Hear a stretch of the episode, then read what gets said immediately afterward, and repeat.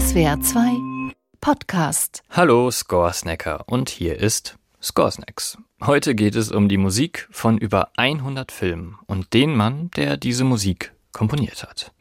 Es geht um Alexandre Desplat. Scoresnacks. Die Musik deiner Lieblingsfilme.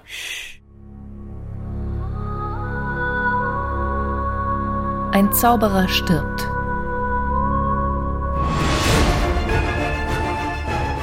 Ein Megamonster kämpft.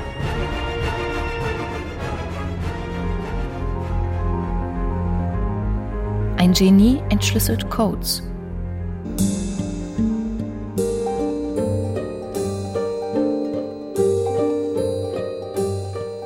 Ein junger Pfadfinder und seine erste Liebe brennen gemeinsam durch. Die späten Harry Potter-Filme Imitation Game, Godzilla und gleich fünf Filme von Wes Anderson. Desplat ist unglaublich produktiv. Schon über 100 Filmen hat er einen Soundtrack geschrieben und jedes Jahr kommen noch durchschnittlich 10 hinzu. Zum Vergleich, John Williams hat in seinen besten Zeiten vielleicht drei pro Jahr geschafft. Aber obwohl Desplat Scores wie am Fließband produziert, sind seine Soundtracks wirklich einzigartig. Und diese Einzigartigkeiten, ja, die sind gewissermaßen auch sein Stilmittel. Die Geschichte eines ehrwürdigen Hotels.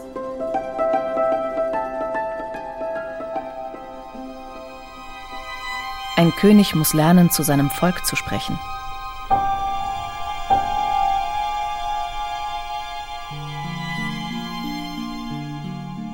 Ich persönlich finde ja, das liegt an seiner gekonnten Instrumentation. Schauen wir uns dafür mal seinen letzten Oscar-Gewinn an, Shape of Water, ein modernes Märchen. Eliza arbeitet in einem geheimen Labor. Sie ist eine Frau mittleren Alters und durchaus seltsam. Sie hat ihre festen und unumstößlichen Routinen. Die führen dazu, dass Eliza ein recht einsames Leben führt.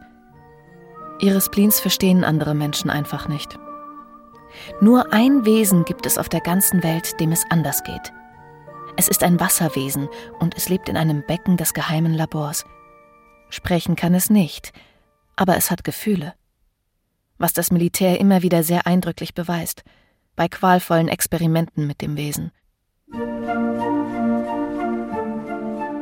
Die einzigen schönen Momente von Eliza und dem Wasserwesen sind die Stunden, die sie gemeinsam verbringen.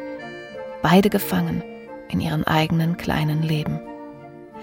Es entsteht eine Liebe, die nicht sein darf.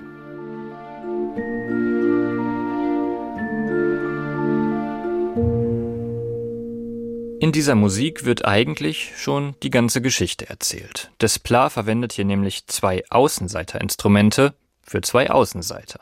Das vermeintliche Wassermonster kriegt die Glasharmonika als Instrument. Das Ding sieht sehr komisch aus, wie eine riesige Vase, die sich dreht. Videos davon findet ihr auf YouTube. Einfach nach Glasharmonika suchen.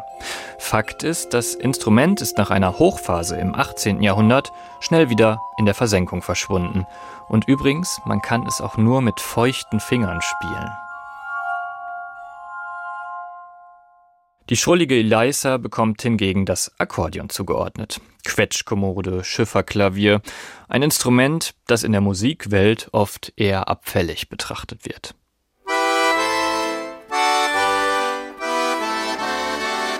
Zusammen verschmelzen die beiden außergewöhnlichen Wesen dann mit ihren Instrumenten und zu einem einzigartigen Klang.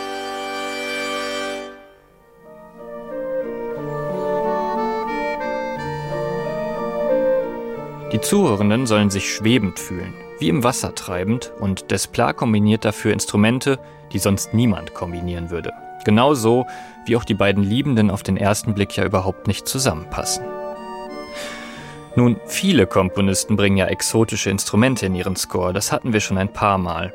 Aber wenige trauen sich, das in so kleiner Kammermusikbesetzung zu machen. Denn dafür muss man auch wirklich das Instrument verstehen, die Feinheiten und die Spielweisen herausarbeiten. Und das tut Desplat.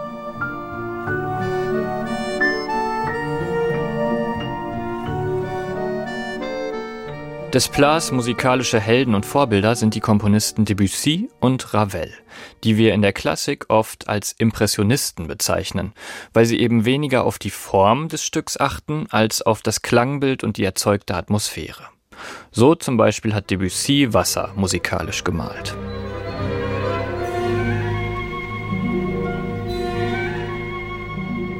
Klare Inspiration.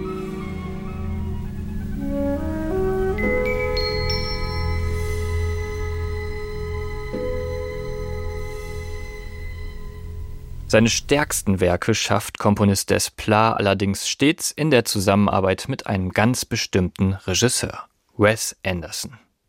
Schon seit seinen letzten fünf Filmen arbeitet der eigenwillige Regisseur mit dem eigenwilligen Komponisten zusammen, und man will sich eigentlich auch gar nicht vorstellen, dass es anders sein könnte. Desplat ist einfach ideal für die abstrusen und doch sehr liebevollen Filmwelten von Wes Anderson.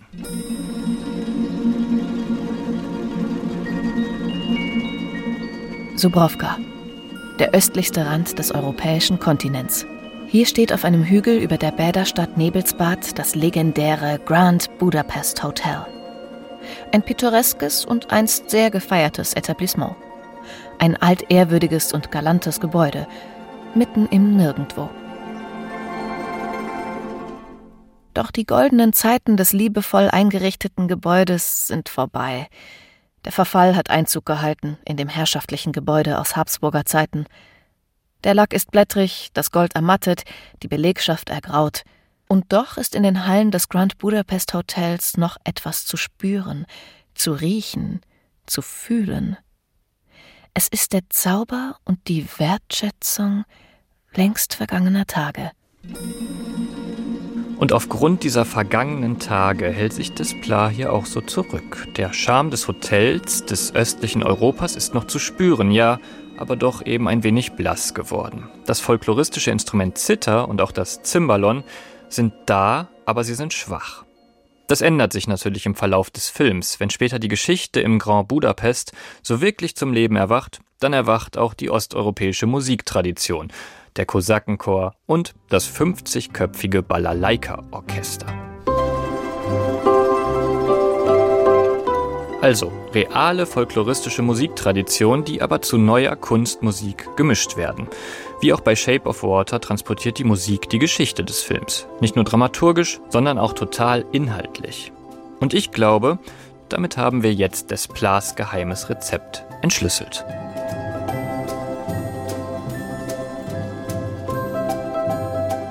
Man nehme realistische Zutaten, knete sie zusammen und erschaffe damit was ganz eigenes, Neues, Individuelles. So sorgt er dafür, dass wir Wes Anderson seine Filmwelt auch abnehmen. Denn es ist ein schmaler Grat. Glaubhaft genug, um die Personen und Schauplätze auch ernst zu nehmen, aber fantastisch genug, um all das irre Zeug, was hier passiert, nicht so ganz genau zu hinterfragen sondern einfach gern in die Welt einzutauchen und diese liebevollen kleinen Universen ins Herz zu schließen. Wobei, da gibt es auch noch. Harry Potter ist tot. In einer Prozession zieht der triumphierende Voldemort nach Hogwarts, während Hagrid weinend den toten Zaubererhelden auf den Armen trägt.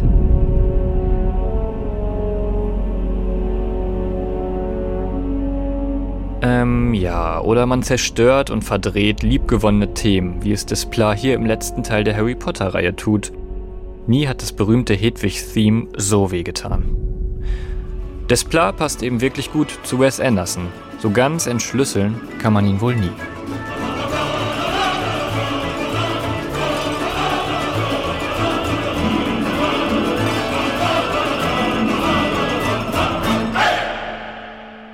Scoresnacks ist ein Podcast von SWR2. Produktion Malte Hemmerich und Jakob Baumer. Redaktion Chris Eckhardt und Henriette Schröers. Wir haben die Musik deines Lieblingsfilms noch nicht besprochen. Das lässt sich ändern. Schick uns einfach eine Mail an podcasts.swr2.de.